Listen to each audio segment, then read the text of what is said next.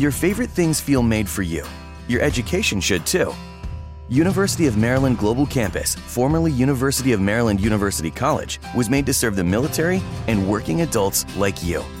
Today, we continue that tradition by offering frequent start dates so you can get started with convenient online learning that fits your schedule, by recognizing your accomplishments with credits you can earn for what you know, by providing no cost online resources replacing most textbooks because a college education can fit your budget too, and with no SAT or GRE required for most programs. University of Maryland Global Campus, made for you.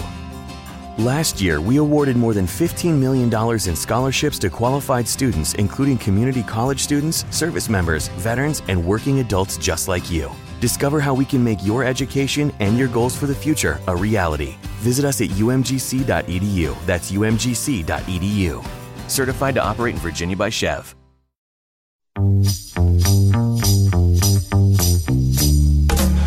Debajo del cielo está el infierno. Y debajo del infierno, el lugar sin límites.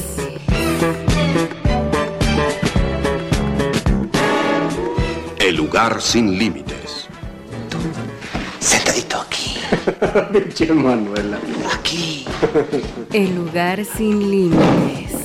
En medio de la pista.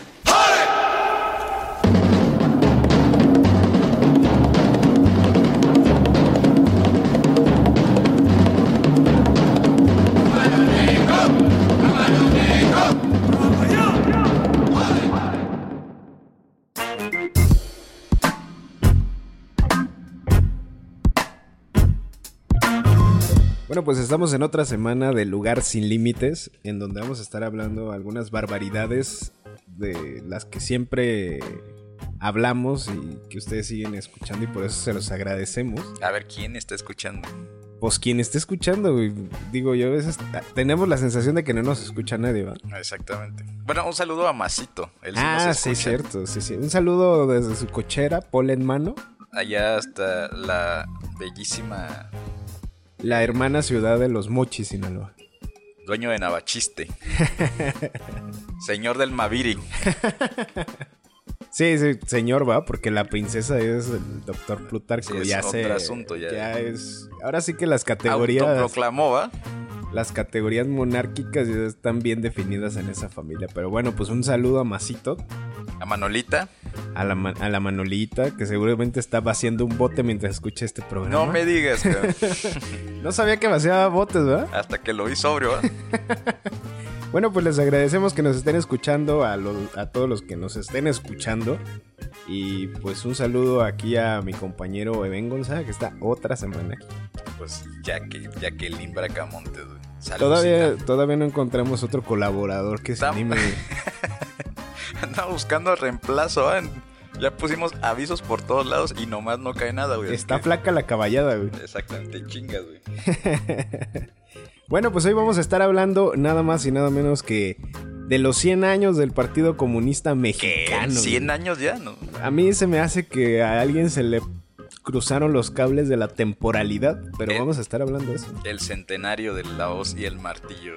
El siglo de la hoz y el martillo titula la revista Proceso su primer reportaje de, de la edición de esta semana, bueno, de la semana pasada.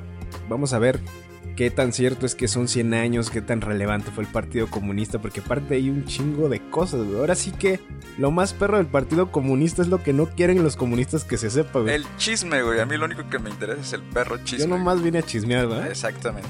Vamos a ver, entonces vamos a escuchar qué es el Partido Comunista Mexicano y ahorita regreso.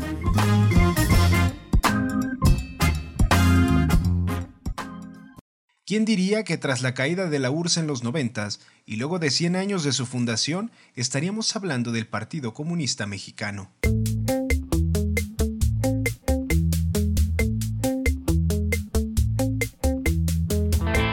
Conmemoraciones a flor de piel y los balances históricos de un partido que tuvo poco impacto electoral pero mucho impulso social, nos hemos dado a la tarea de sacar aún más el corazoncito marxistoide y además hemos buscado rescatar las mejores anécdotas del comunismo mexicano.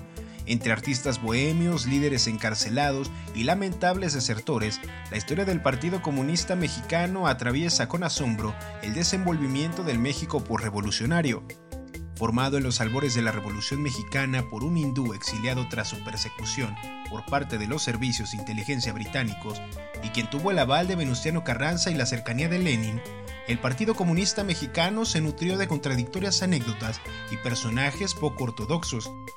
Este fue uno de los primeros en denunciar las violaciones del estalinismo en la primavera de Praga, marcar su distancia con la centralidad de Moscú y también sufrió de lamentables deserciones durante el 68 mexicano por su reacción posterior de cara al autoritarismo del aparato institucional. Ahora, con 100 años a cuestas en una conmemoración poco tradicional, recordamos algunos de los más interesantes momentos ocurridos en este periodo que se dio su registro oficial para formar el Partido Socialista Unificado de México, que a su vez cedería el mismo para formar el PRD. ¿Habría un final más desastroso para este partido? No lo sabemos. Si quieren escuchar más de esta increíble y triste historia, les dejamos con Jonathan Ávila, Eben Gonzaga y ese fuego rojillo que está ansioso por salir a relucir.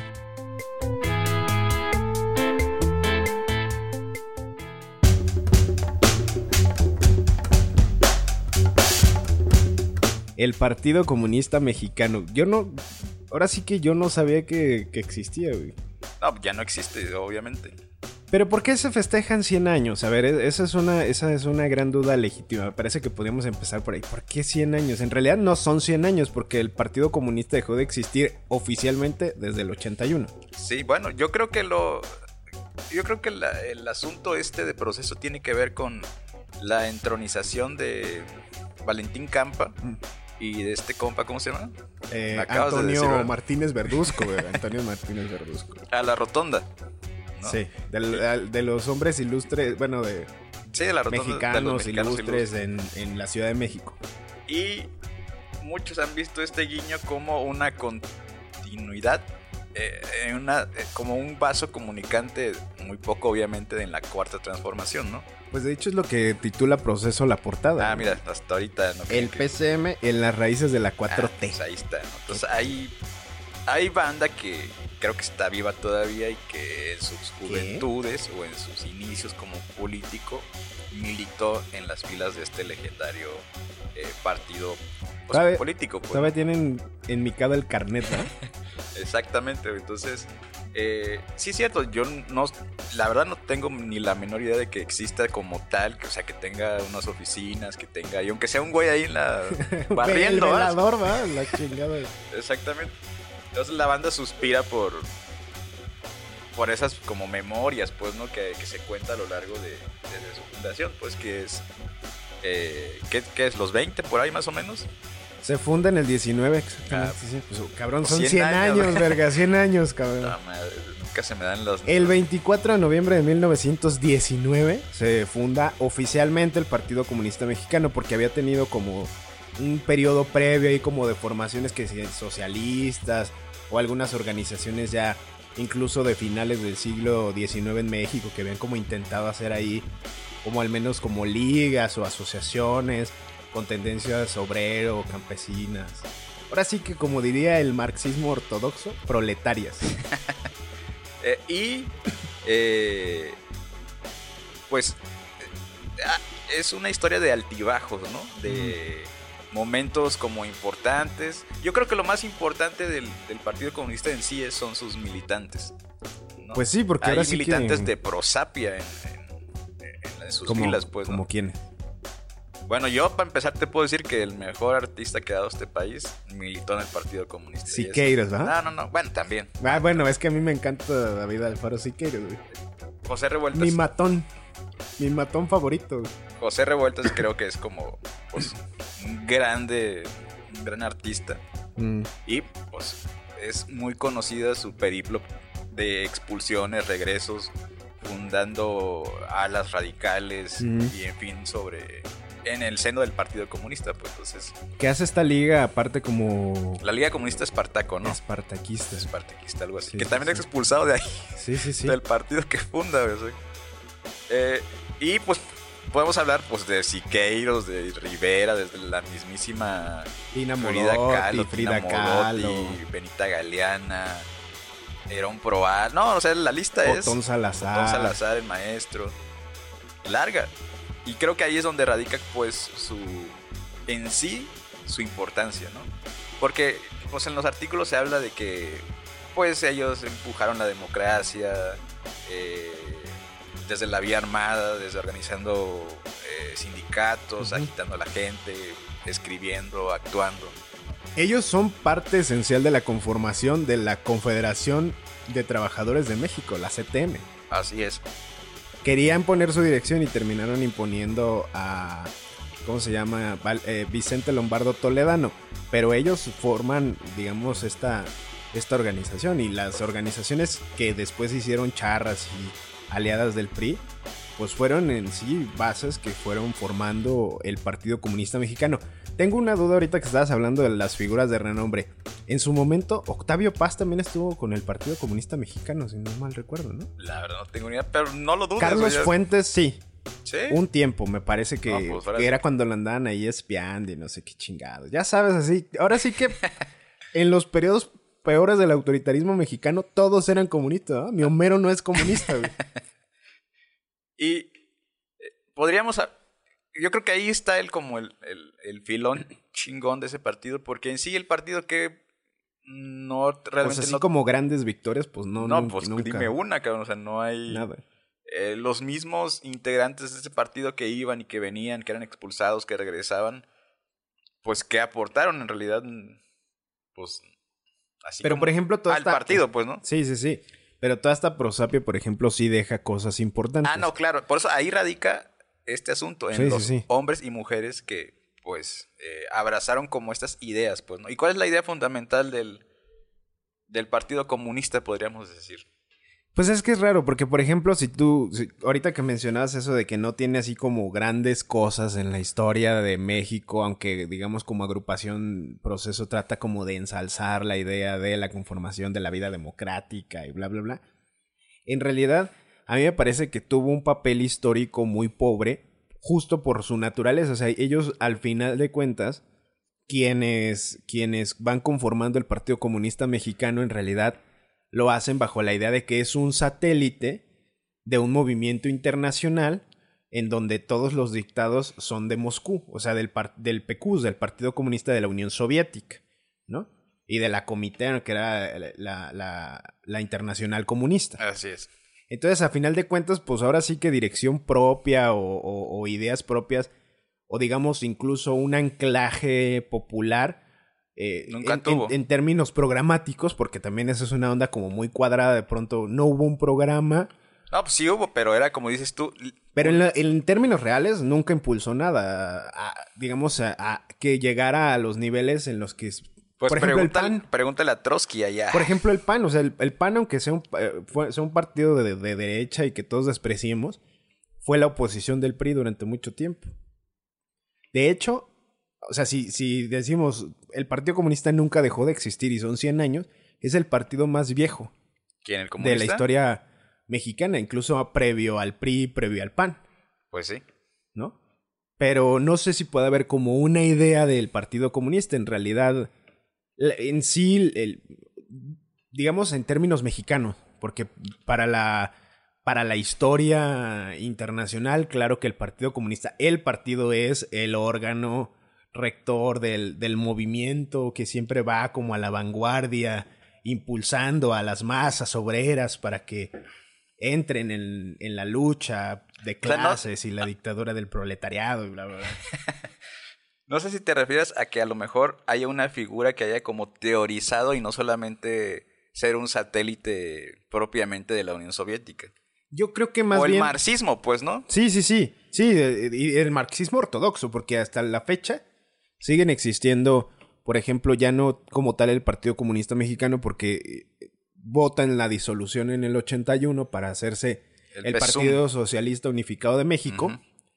Eh, pero, por ejemplo, siguen existiendo hasta la fecha ya organizaciones menores que se siguen llamando, por ejemplo, el Partido Comunista de México ¿Qué? y el Partido de los Comunistas, que digamos que el- este segundo es como un poco más abierto, no tan ortodoxo como sí lo sigue siendo el Partido Comunista de México. O sea, por ejemplo, el Partido Comunista de México que sigue existiendo hasta la que está existiendo como organización, Entonces sí existe, verga. eh, es que existe el Partido Comunista de México. Que Bueno. no directamente viene. Bueno, puede haber como algunos resabios ahí interesantes del, del Partido Comunista Mexicano. Es que es una perorata de conceptos. Pero esos güeyes, por ejemplo, sí son muy ortodoxos. O sea, ellos siguen creyendo que existe eh, la URSS. O sea, no tanto así, pues, pero como si viviéramos todavía esa época en donde todo es un designio de Moscú. No, o, o que siguen las directrices de lo que se conoce como el marxismo-leninismo, pues, ¿no? Mm. Que al final de cuentas esa es la esencia del Partido Comunista. Que básicamente en realidad es el estalinismo. Pues, Bueno, sí, pues lo que pasa es que a él le toca como crear la Comirten. Pero es que él se este adjudica el marxismo-leninismo, porque Pues- también el leninismo hasta cierto punto era un tanto distinto.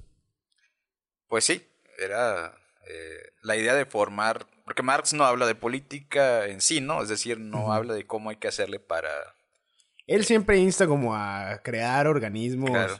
Pero quien arma este asunto, pues sí. es Lenin. Él dice, a ver, vamos a crear esto y esto. Y de ahí se deriva una serie de, pues de ideario, pues, de, de la creación de partidos, pues, ¿no? en todo el mundo. Y lo interesante del Partido Comunista Mexicano es que lo fundan extranjeros. Sí, un hindú, creo, ¿no? Un hindú, no me acuerdo ahorita el nombre, pero es empieza con M, que se apellida Roy, Ok. que, no, viene, pues de, es que, que viene de la India. Exactamente, que cuentan la historia de que el güey quería hacer una revolución en la India. Le dicen, sí, pero primero tienes que ir como a. La idea esta de que la lucha es internacional, ¿no? Sí, de sí, que sí. no hay que, pues, crear una diáspora del movimiento por todo el mundo y cae aquí. Sí, pasa como por varios. Incluso termina exiliado, por ejemplo, porque el servicio británico lo está buscando, porque tienen, tienen sospechas de que está aliándose con los alemanes para armar a los hindúes y hacer la guerra comunista. Ok. Entonces él termina exiliado y, creo que va a Estados Unidos y luego llega aquí a México, se reúne, incluso es íntimo de Venustiano Carranza. O sea, y todavía tienen la venia de Venustiano Carranza para fundar el Partido Comunista. ¿Quién lo dijera?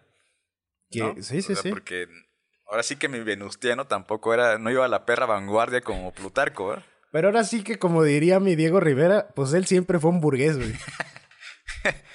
Eh, y, y- y este asunto, mira, ¿sabes quién fue otro también? Efraín Huerta, ¿no? el gran Mm, poeta claro.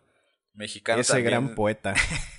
Se autodenominaba comunista, pues. sí, ¿no? sí. Creo que pertenecía al partido y Sí, escribía poemas a Stalin y la chingada. sí, sí, sí. Y si hay como páginas brillantes, yo digo que hay que momentos. Creo que en la etapa post-revolucionaria, el de los muralistas es como una. eh, como una página, pues chingona, pues, ¿no?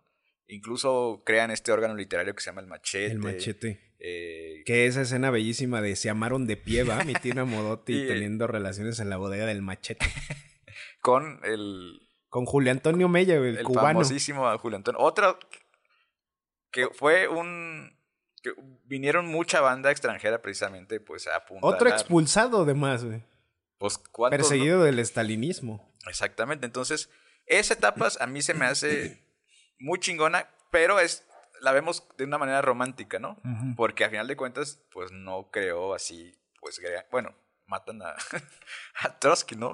Y de ahí, eh, el, quizá la epopeya muralista, eh, el machete, pero no hay así como grandes... eh, más que nada se destacan las luchas o las pugnas internas, ¿no? Las expulsiones, eh, las peleas entre ellos, pero no están como al pendiente del partido en sí.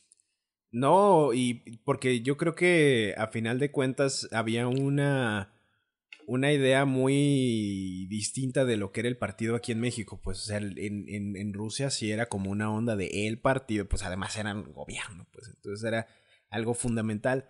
Y, y lo que llama la atención, por ejemplo, y leyendo Proceso y otras fuentes, es que el, el Partido Comunista destacaba siempre en términos locales o en las bases. Siempre movía gente, siempre tenía una, una buena organización con las asociaciones obreras, las asociaciones campesinas, pero eso nunca se reflejó en la fortaleza de un partido que pudiera hacerle, por ejemplo, frente al PRI.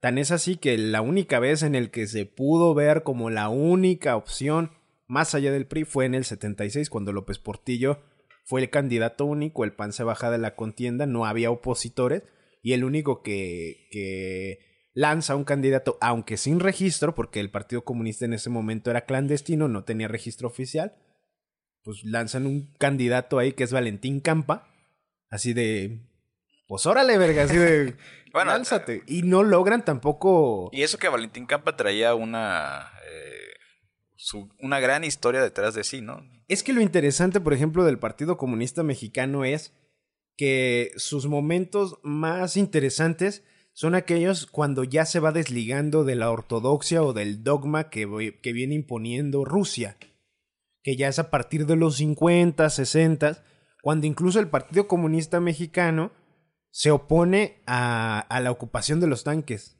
en, en, la primavera de Praga. Ya, sí, esa es una gran ruptura, ¿no?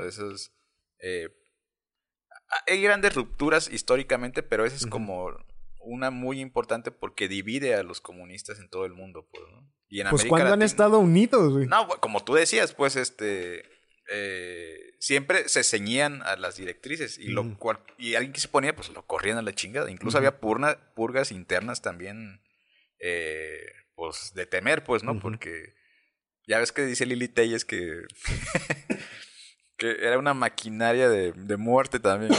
Y es que, por ejemplo, viene una declaración bastante interesante de, de Antonio Martínez Verduzco, en donde... Pensé que de Antonio Mella. en donde dice, eh, ya siendo secretario general del partido, me parece que, que, fue como en los 60, 70. Sí, por ahí, 70, ¿no? Creo que en los 70, cuando ya es secretario general, va a hacer un viaje, ya sabes, Cuba, China, Rusia, ahora sí que las mecas del comunismo en ese periodo, en el siglo XX, y que regresa y les dice ya en privado a los compas así de, pues saben qué, los partidos comunistas ya no funcionan. Así de, ya no van a funcionar, sobre todo porque ya venimos cargando con todo el desmadre que hemos hecho de muerte. Que a mí me parece una expresión bastante excesiva. O sea, yo creo que no sé si la idea del, del Partido Comunista me guste mucho. A mí en realidad nunca me ha gustado la idea del Partido Comunista en general, eh, llámese el de cualquier país. Pero yo creo que la idea del comunismo no puede ser dejada de lado. Al menos como experiencia y también como, como conciencia teórica. Pues. Pero es algo que se abandonó por completo. O sea, para oficializarse el Partido Comunista Mexicano en el, en el 79, tuvo que borrarle dictadura del proletariado al programa y ponerle la democracia popular por ejemplo. Sí, fue cambiando sus conceptos, ¿no? Claro, o sea, se tuvo que reformar para entrar al, pedo electoral. Y, tú ves ahí como una laxitud en esos postulados, pues, es decir, ya no... Digo, es una, obviamente es una movida política, pues, ¿no? Pero ¿qué tanto se le quita de fuerza a algo que, como dices tú, pues por supuesto que quizá podemos criticar el partido, pero la esencia o los postulados de un mundo mejor, de la igualdad, lo que pues todo el mundo sabe. ¿Qué, ¿Qué pierde cuando se empieza a hacer como esa, no sé si blanquitud podríamos decir de la historia, para quitarle un poco... O el revisionismo, dirían los... los, los decir, ya esto tiene mucha sangre, va, ya no... Hay que moverle. Porque incluso a mí me llama mucho la atención eh, eh, en una de las páginas de proceso, uno de los periodistas que escribe, eh, dice el Partido Comunista afortunadamente, estoy parafraseando, afortunadamente abandonó la idea de la revolución para entrar al tema de la democracia. Y a mí me parece que son ideas que no deberían de estar peleadas. Yo creo que justamente la ruptura que se hace con los partidos comunistas después de los 60, con el amplio movimiento del 68, tiene que ver justamente con eso, con la idea de la democracia pero sin salirse de, la idea del comunismo como algo que, que es viable, que aunque, sea, que aunque pueda sonar utópico, es algo que no debemos de perder de vista. Incluso muchos de los, de los, de los, de las revueltas sobre todo la de Francia, la de París, el mayo francés, pues tenían como, como inspiración el maoísmo, el guevarismo, es decir, todas estas luchas del llamado tercer mundo. Yo creo que ahí sí, sí estoy de acuerdo contigo, pues como en eso... Bueno, pues no pues, se era puede una perder. contradicción, ¿no? Porque si en México, pues decías tú que se cambiaban un poco los postulados para entrar a la lucha democrática per se electoral, en América Latina, pues cuántas guerrillas eh, comunistas no existían. Entonces, eh, no estaba muerto en realidad, pues, ¿no? No, sí no, se, no. se- se seguía buscando esa revolución por vía armada. En la medida en que se cerraban los espacios democráticos, pues, ¿no? E incluso gente como Salvador Allende enarbolaba ciertas posturas abiertamente, si no comunistas, pues sí, socialistas, Socialista, ¿no?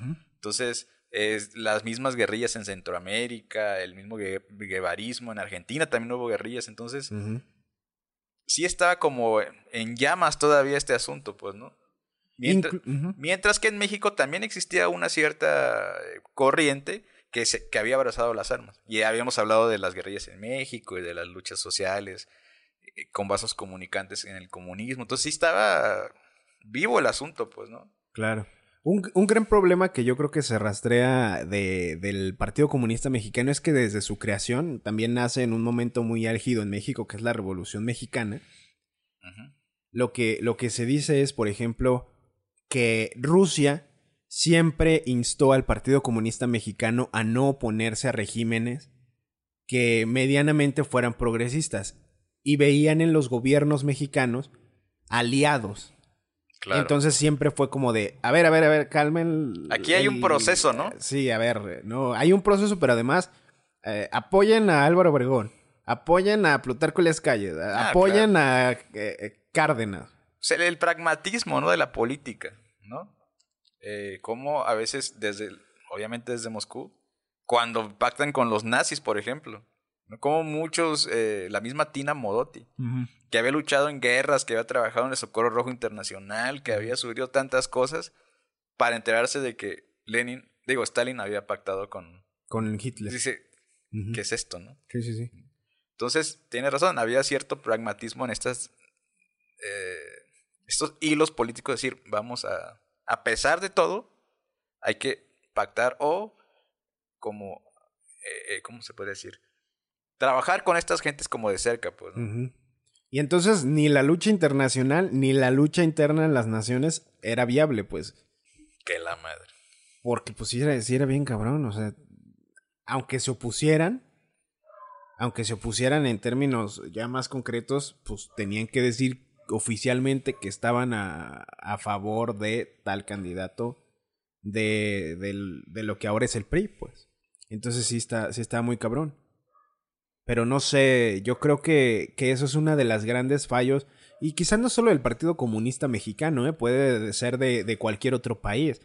O sea, incluso hay mucho de la tendencia previa a la Revolución Cubana o las guerrillas, o, o quizá lo que lo llevó a, que hubiera otro tipo de, de movimientos como el movimiento armado, fue el hecho de que los partidos no, daban el ancho porque justamente estaban atados de manos ante las decisiones de Moscú de decir, a ver, no le muevan aquí porque pues tenemos aliados, ¿verdad? Así de, a ver, cuádrense, ¿verdad? Sí, esa era la gran... No, no, no se podría abrir- no, no se podía decir que, que hubiese una gran libertad como abierta, ¿no? Así de se hagan lo que quieran. No, no, no. Ujú. Esta lucha de espías, de cartas, de mensajes, de lineamientos, de incluso hasta el, del viaje a Moscú, ¿no? Era de, a ver, fulano y menganito, vámonos a formar cuadros y esta idea de ir apuntalando como esa ideología. Eh, entonces, un momento importante, el México post-revolucionario con los muralistas, con los escritores, con los intelectuales, con los artistas. Otro momento, el 68. Sí. Y todo ese contexto. ¿Qué es lo que yo te digo que es irónico que este momento álgido y que sea bastante interesante porque aunque no se hable siempre hubo militantes comunistas de las juventudes comunistas dentro del Consejo Nacional de Huelga. Sí, exacto. El propio, el propio, ¿cómo se dice? Pablo Gómez, por ejemplo, era parte de las juventudes comunistas que estuvo encarcelado en Lecumberri, la chingada, ahora es senador o diputado, no sé qué chingado. que escribe también un texto en proceso, pero eh, pues este, este momento álgido, justamente lo irónico es que es el momento del distanciamiento de, con el partido. Es que también no le. Se borra de repente porque se, se quiere dar como una visión, y que sí lo es, de que el 68 era como más amplio, ¿no? Y que el hecho, como me da la impresión de decir que había comunistas, era como para legitimizar la coartada de que, ah, ya ven que los del desmadre eran los comunistas, pues. Entonces, de repente, como que no salen esas figuras que, que sí existían. El mismo Paco dice que, claro, que había comunistas y que había anarquistas y había. Ahora sí que había de todo, ¿va? un sinfín de, pues, de luchas variopinto, pues. ¿no? Simón. Entonces, y que ya empiezan a, con- a, a mezclarse ideologías. El maoísmo. Eh, el- Guevarismo, sí. stalinismo, trotskismo, si tú quieres. Entonces ahí ya hay otros elementos que hacen que, que este partido tenga como una amplitud o una gama de posturas eh, pues complejas, pues, ¿no? Pero incluso en términos reales, por ejemplo, hubo gente que estaba presa en Lecumberri, comunistas que hicieron una carta así de como Hasta el Juan Gabriel, no está ¿verdad? dando el ancho. Juan Ahora sí Gabriel no- y José José en Lecumberri, así, oigan, nomás, y ustedes nomás porque ya no existe, creo que hasta tú y yo ya estaríamos ahí metidos, güey. Rojos, güey. nuestros poemas allá. Nuestras odas al, a la Rusia de Stalin allá. Y, y sí, no, esa cárcel estuvo, pues ahora sí que llena de comunistas. El mismo Siqueiros cuando, pues, lo detienen por... Creo que lo detienen aquí en Jalisco, cabrón. Hay un ¿Neta? pinche rancho ya escondido en la sierra, la verga. el- En los tres potrillos, ¿no? En Casa Jalisco. No, y es, es una historia de contradicciones bien cabrón, ¿no? Como el mismo Siqueiros, que fue un... Creo que de los más ortodoxos, ¿no? Sí, claro, Porque sí, sí. Ahora sí que de armas tomar, cabrón. Se dice que el primer intento de matar a, a A Trotsky. Trotsky, entraron a bayoneta calada, casi, casi a... Y como cuando el 68 se habla de que él va a hablar con... Porque era íntimo de Echeverría, Mm, íntimo de Pellizco y Nalgada. Hijo de eso. Eh, y que le va a decir, oiga, ¿qué pasó aquí, muchachos? No, no, no, usted no se preocupe, aquí eh, confía en el gobierno. Y sale a hacer declaraciones de que Echeverría es una persona íntegra, pues. Entonces, dices, ¿cómo, ¿cómo cambia la historia de un, de un tiempo para acá, no? De un, digo, en tiempos diferentes. Y pues, esas ideas románticas de que Siqueiros pintaba sus cuadros en Lecumberri y su mujer los iba a vender para financiar pues su estancia, sus hijos y su lucha, ¿no? Y cómo se convierte también en un promotor del comunismo a nivel internacional, sus viajes a Latinoamérica, sus expulsiones. Eh, por ejemplo, para hacer su viaje en Latinoamérica, adivina quién paga los, Pues quién. los gringos, güey. Pero los- ya diría mi coro- coronelazo, la burguesía patrocinará la Exactamente, revolución. no importa de güey. dónde vengan los recursos, Claro, que claro. haya. Entonces, sí hay como. Es una historia, como es en general toda la historia, pues, de, de momentos y de contradicciones, pues, muy marcadas, pues, ¿no? ¿Y ahora qué? Pues vámonos, va, ya. ya acabamos, güey. Sí, e- es que eso es lo fascinante de lo que hablábamos al principio, justamente. Puede ser, eh, es que ya, ya es parte de un anecdotario, porque en realidad la idea del comunismo, incluso hay un libro que se los recomiendo, se llama así, La idea del comunismo, de, aunque es de, de- de autores europeos, pues ju- justamente ha ido cambiando, o sea, ya, ya no se habla del partido, pero sí sigue perviviendo como la idea del comunismo. Pero si hablamos del partido, y más del Partido Comunista Mexicano, está lleno de estas historias del anecdotario en donde pues ya nomás llegas y te rías o lloras, cabrón, porque sí está bien cabrón.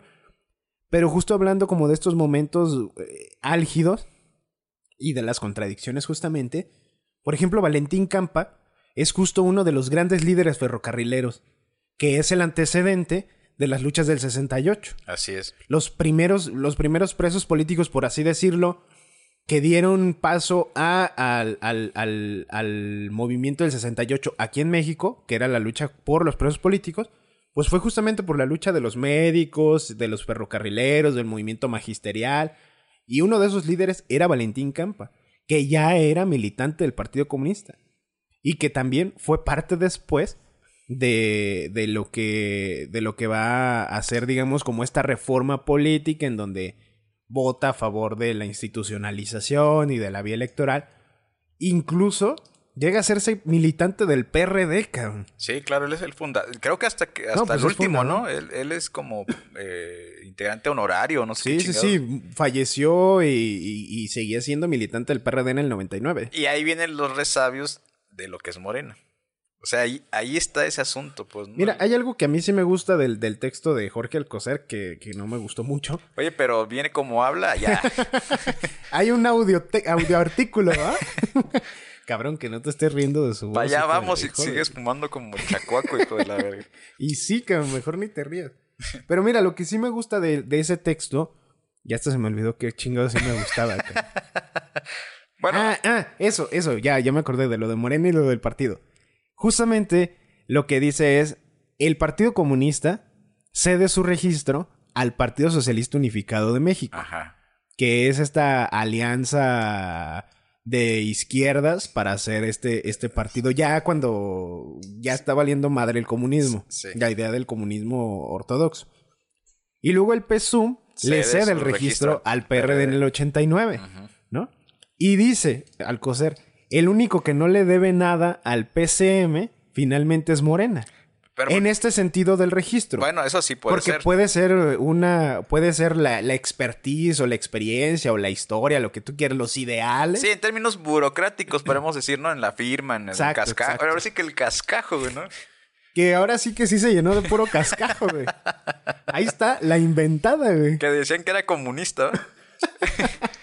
Yo decía, eh, en, la, en la campaña, un vecino de, de por aquí, que la verdad nunca le, le había hablado, yo salía de la tienda y estaba hablando de, de la J. Cole. Y decía, no, es que J. Cole Poleski es comunista.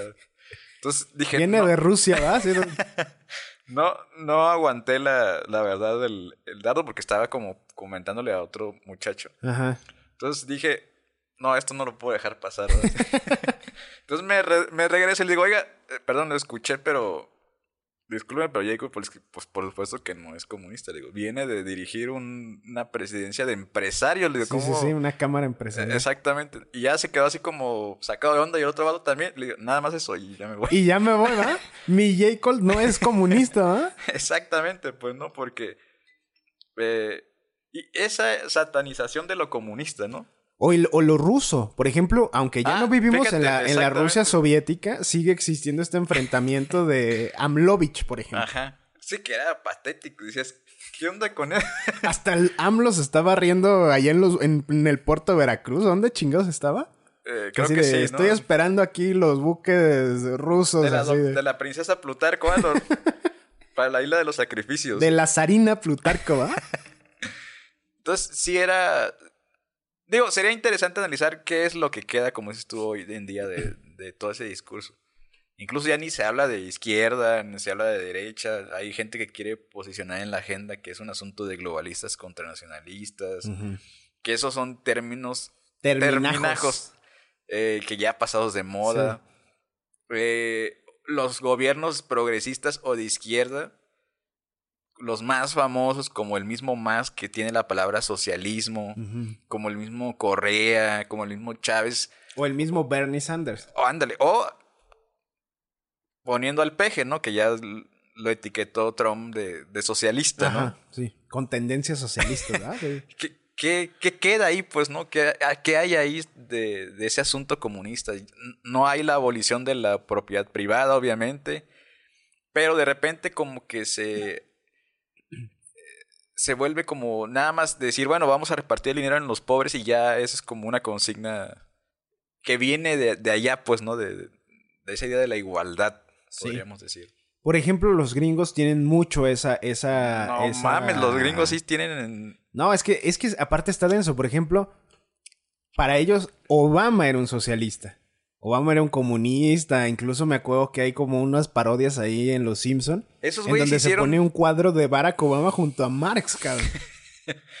Esos güeyes hicieron hasta un proceso para que la gente diera el pitazo de quién gen- qué gente era. Claro, el macartismo. Claro, o sea, los 50. imagínate qué tan...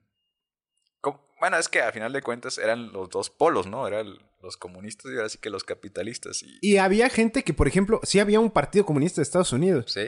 Trumbo, el, el guionista, que se hizo una película buenísima que fue nominada al Oscar, no me acuerdo si ganó. Quiero verla. Está buenísima, güey.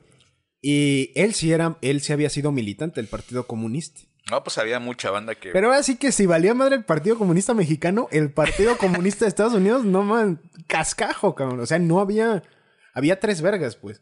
Hasta la, hasta la güera esta, ¿no? Que se le vinculó porque el marido también decían que pertenecía al Partido Comunista. ¿Quién? Eh, Marilyn Monroe, ¿no? Ah, Marilyn Eh, Monroe. que estaba casada con Frank Miller. No, es Frank Miller, no. Frank Miller es el... Arthur Miller. Arthur Miller, ¿no? El escritor. Exactamente. Eh, lo mismo que pasaba en muchas partes, pues era como gente intelectual ligada al medio artístico, que tenían gran renombre, Ujú. está- y, pues, vinculados obviamente al... Pues uno de los que puso dedo, por ejemplo, fue este. El padrino, no me acuerdo cómo se llama ese actor. es, eh, Marlon Brando. ¿no? Marlon Brando. No, pero ese era, ahora sí que era facho, güey. Y gacho. Facho y gacho. güey. Y No, macho. Creo que hasta pertenecía a la asociación del rifle o algo así, ¿no? Sí, sí, sí. Pero a ver, yo, yo, yo todavía no me queda muy claro, por ejemplo, hablando de, de eso. Creo que a él se le acusó de ser comunista. Y ya cuando lo detienen y todo, él dice, a ver, pues ahora sí que voy a soltar la lengua para que me dejen Pues sí, salir. es que, imagínate, eran juicios públicos, casi, casi Es que eran juicios televisados, ¿no? públicos y eran juicios burdos, como decir, de, si ahorita yo voy ahí a la PGR y digo, este verga es comunista, iban y te apresaban, cabrón. No, y aparte a los gringos les encanta lo mediático. Si alguien ha construido el asunto mediático, son esos güeyes, cabrón. Pensé que era Santiago Nieto, güey. Entonces eran juicios. Digo, no tiene nada que ver al caso, pero ¿te acuerdas de la película El Aviador? Ajá. Cómo se le acusa de ciertos manejos truculentos, de operaciones monopólicas y cómo lo llevan y lo presentan ante los jueces y está toda la banda ahí eh, alrededor del show mediático, pues. ¿no? Y el macartismo fue esa especie de... Incluso que si tú no tenías nada que ver, así, güey, nada más ve ahí y di dos nombres, ¿verdad? Quien sea, ¿no? Pues fulano y mengano y con eso te absolvían casi, casi. Sí, que después terminó de una... eh, y que terminó de una forma muy burda porque McCarthy, el senador que impulsó el comité de actividades antiamericanas, Antiamericanas, exactamente. después se le relegó de todo. O sea, de lo- la cámara dijo, a ver, este pendejo nomás está haciendo un desmadre. Sáquenlo. Ahora sí que diré... Córranlo, clásico, ¿eh? Córranlo, cabrón. Y eso tiene mucho sentido porque muchos del- de, los perseguidos o autoexiliados del macartismo, pues fueron justamente, llegaron a México. Pues sí. Incluso se dice, yo todavía no encuentro el registro, que muchos de ellos llegaron a Guadalajara y fundaron lo que ahora es la colonia Seattle. ¿Qué? Pues eso dicen, cabrón, yo todavía no, no sé.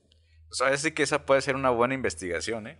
Pues mira, A yo lo he intentado y nadie me quiere decir nada, güey. No, pues es que han de estar ahorita en- trabajando en el ITES o algo así. En el gobierno de Alfaro. de Alfaro, güey, porque pues ya ves que...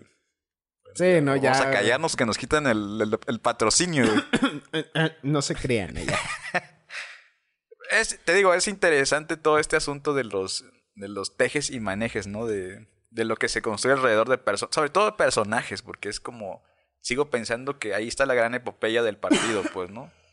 Y por ejemplo, la gran ironía del partido, de, lo- de la idea incluso del comunismo durante ese tiempo es que el PRI tenía muchos acercamientos político-discursivos, no prácticos, sino discursivos, con esas luchas de izquierda, del comunismo.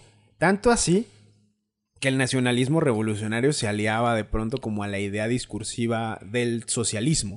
Pues sí, y en los años 20, cada- ellos se querían, pues, representantes de lo que había pasado, que era una revolución, pues. Yo tuve una, yo tuve la, la- el infortunio de cubrir la, la última asamblea del PRI nacional que se hizo aquí en Jalisco, cuando antes de las elecciones, que decidieran que era mí. eh, aquí en Jalisco estuvo el que era secretario de Educación, Aurelio Nuño. Ajá. Ese vergas, tú escuchabas tu discurso, no era Lenin, cabrón. No, no, y no moreno, ¿eh? Era así de, íbamos a derrocar a la derecha y no sé qué. y así dices, no mames. así de, ¿Dónde estoy? Aplauso, güey, aplauso unánime y la Y tú chingada. con, güey. ya tú con tu credencial del PRI a la verga. Ya no sabía si en cualquier momento bajaba el estandarte de la hoz y el martillo detrás de él y las palomas volando, cabrón. Y salía de su féretro Lenin como en el de los Simpsons, más y ¡tas! a la vez. Exacto. que- esas contradicciones a mí se me hacen bien cabrona. O, por ejemplo, si hablamos de localismos, en Guadalajara, pues tenemos la Federación de Estudiantes de Guadalajara, que eran socialistas, cabrón. Y Eh. tanto así que ahora ya en, en el pedo dicen, pues eran marxismo teórico y pistolerismo práctico, cabrón.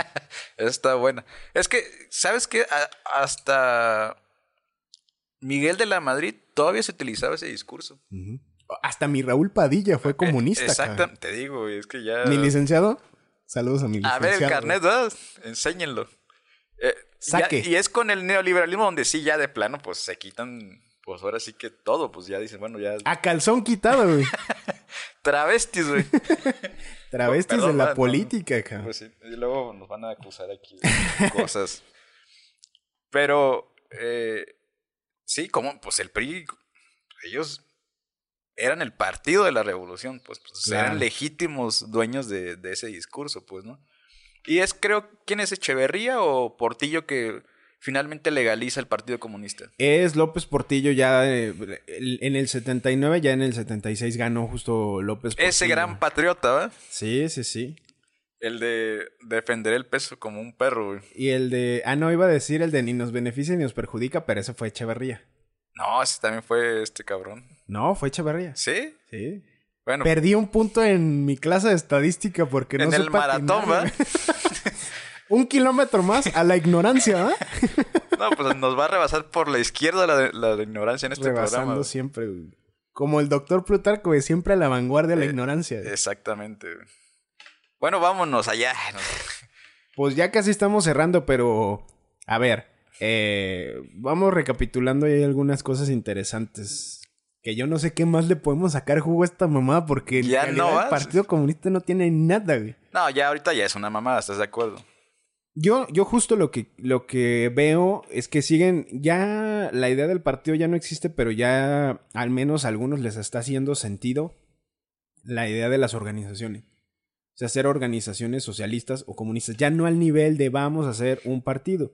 Aunque he visto que con esta onda de las candidaturas independientes ha habido algunas organizaciones pro-comunistas y pro-socialistas que han querido ahí como mover, impulsar candidatos sin mucho éxito, realmente. Lo que sí, eso sí es cierto. En México no, pero en otras latitudes sí, como lo que tú decías. Yo creo que no se podría entender la historia de Evo Morales, de Rafael Correa, del mismo Hugo Chávez, incluso de Mujica, cabrón, en, en- Ah, no, en el porque él es Frente Amplio. Tupamaro, él es- Pero, por ejemplo, ahí él hay alianzas, marxista. hay alianzas donde el Partido Comunista se alió a estos gobiernos. Pues sí. Los partidos comunistas de esos países, pues Claro. no, no en México. Los dos o tres cabrones que había, pues, ¿no? Pues sí. No, es que lo sorprendente es que en esos países sí tenían un poquito más. O sea, ahí sí había como un poquito más. Incluso el Partido Comunista Mexicano, algo de lo que se reflexiona eh, al respecto de su historia es que si bien nunca fue como este gran partido de masas al estilo del PRI, lo que sí es que eh, en los momentos en donde se legalizaba, se hacía de hasta cuatro mil, cinco mil militantes, cabrón. Y mientras que en la clandestinidad, pues todo el mundo salía corriendo. Pero justo la reflexión que se hacía es, es que estos puntos, este, creo que la idea del partido autoritario y además la idea de la clandestinidad como que retraía a mucha gente que en realidad sí, sí veía en el Partido Comunista Mexicano pues una esperanza, cabrón. No, eso está en definitivo. Yo creo que ahora tiene más influencia el souvenir que la misma. eh, y el mismo ideario, pues. Además, yo voy a comprarme una camisa de Gagarín. Asco. Pero, Pero de Hernán Gagarín, no, es, es otro. Saludo también a- al, al, al guardia pretoriano de Plutarco, ¿eh? al Chota, güey. Ah, no es cierto, es broma. No, en ese sentido de que ahora ya es más una cuestión mercadológica el, la hoz y el martillo. Ajá. Es un símbolo pop, cabrón. Sí, no, sí, claro. Que realmente, digo, y tampoco es faltarle el respeto al- a la banda, a las juventudes comunistas que los hemos visto en marcha, que son 10 cabrones ahí que... Nah, pero es que sí hay cabrones que Ah, bueno, pues- llegan al límite de la idiocia, cabrón. Así de, ves al. A mí siempre me sorprendió un verga que iba a las marchas vestido de verde olivo. Sí, claro que sí, me acuerdo. de. Boina. Bandera de Cuba, así, tamaño bandera de Chivas en el estadio. Dices, no mames, cabrón. Así de. El cliché del cliché, ¿va? ¿Tú cuánto ganas? Diría el clásico, güey. Sí, había cosas así muy como dices, ¿qué es esto, cabrón? Sí, no.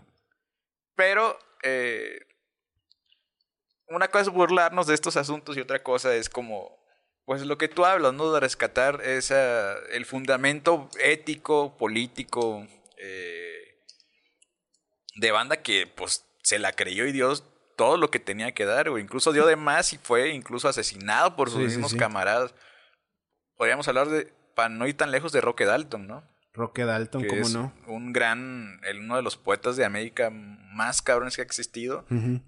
Creo que creyó en una lucha hasta el, el compromiso total y pues fue abatido por, por sus mismos compas, ¿no? Pues el mismo Stalin, que aunque fue asesinado por miembros de- del Partido Comunista de la URSS. ¿Stalin? Digo, Trotsky. Ah, no, claro, claro. Bueno, y Stalin también, así que ya muerto, le hicieron un juicio post-mortem, cabrón. Qué perro, yo quiero uno así. No te apures, no te apures, yo te lo hago, hijo de la que, verga. que me expulsen, dijera Rivera, ¿va? A ver, cuenta esa anécdota de Rivera. Ah, es que, a ver, se las voy a leer, a ver si me la encuentro por aquí, está buenísima, es de, de la revista Proceso. Ahora sí que ya iba en declive la revista Proceso y de pronto la, La rescatamos, a ¿no? comprar, cabrón. Sí, ya.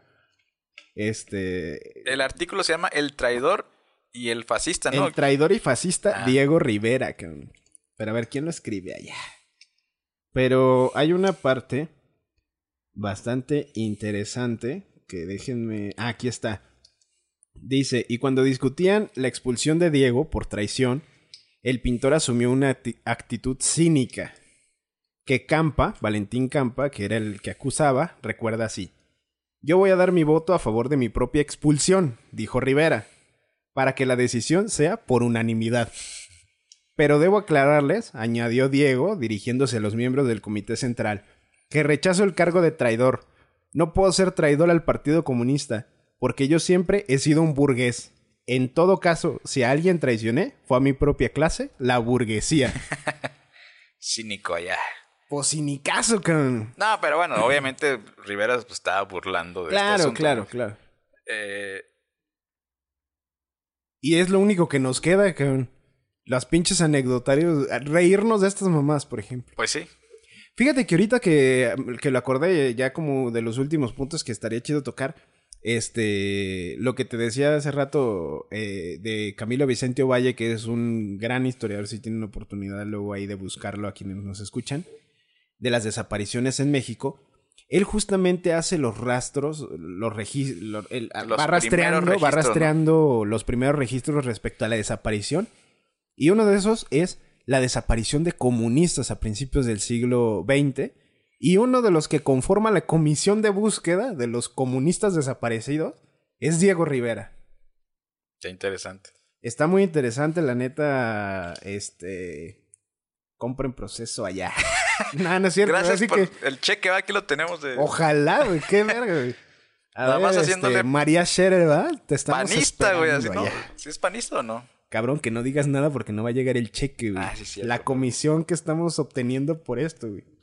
Y bueno, pues ya estaremos hablando después de, de otros temas, ¿ok? Sí, hay que. eh, eh, creo que vamos a tener un invitado para la siguiente semana. Creemos, ¿va? Todavía no estamos seguros. Ya sabes cómo son los doctores, güey. Tienen la agenda llena. que- En que- el, en el último programa justamente estábamos hablando de los doctores, ¿no? Exactamente. Entonces, pues hay que irlos pedaleando porque ya sabes, están ahí, pues, buscando el cheque, la comida, el. Dando conferencias, ponencias, presentando investigaciones de gran calado que nadie va a leer en la Exacto. pinche vida. En la entonces- fiesta, porque los doctores. Ah, Ah, les bueno, sí, ¿eh? Como que un ochito platicador, que, que un 12. Que se convierte en 24 y luego en 48, ¿no? Esos vergas siempre se superan. Parecen güey. comunistas, ¿no? Porque ya ves que no los tienen llenadera, güey. también les encantaba un poquito la fiesta, ¿no? Un poquito, El ¿no? no, güey. No, pues le entraban macizo, güey. Cuenta este. Este. Rafael Alberti, ¿no? Cuando llega exiliado y que. Pues que eso, que. Que les encantaba la fiesta, pues, ¿no? El whisky, el vino. Y contaban las, las, las anécdotas de. de la guerra civil española y que se reían de su propia desgracia, ¿no? Y decía, Pero aparte llegaban a México como burguesía, los hijos de la verga, destapando copas de botellas de champán y "Ah, la verga, algunos, porque también acuérdate que ahora sí que hay de exiliados a exiliados, ¿verdad? Y algunos sí recibían cierto trato. Pues tanto así que a Trotsky le dieron una perra casa, güey, donde lo mataron finalmente. Pues sí.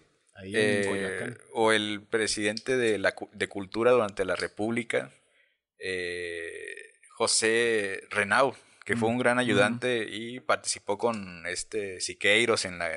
Fue un gran carte- eh, cartelista durante el cine de oro mexicano. Mm.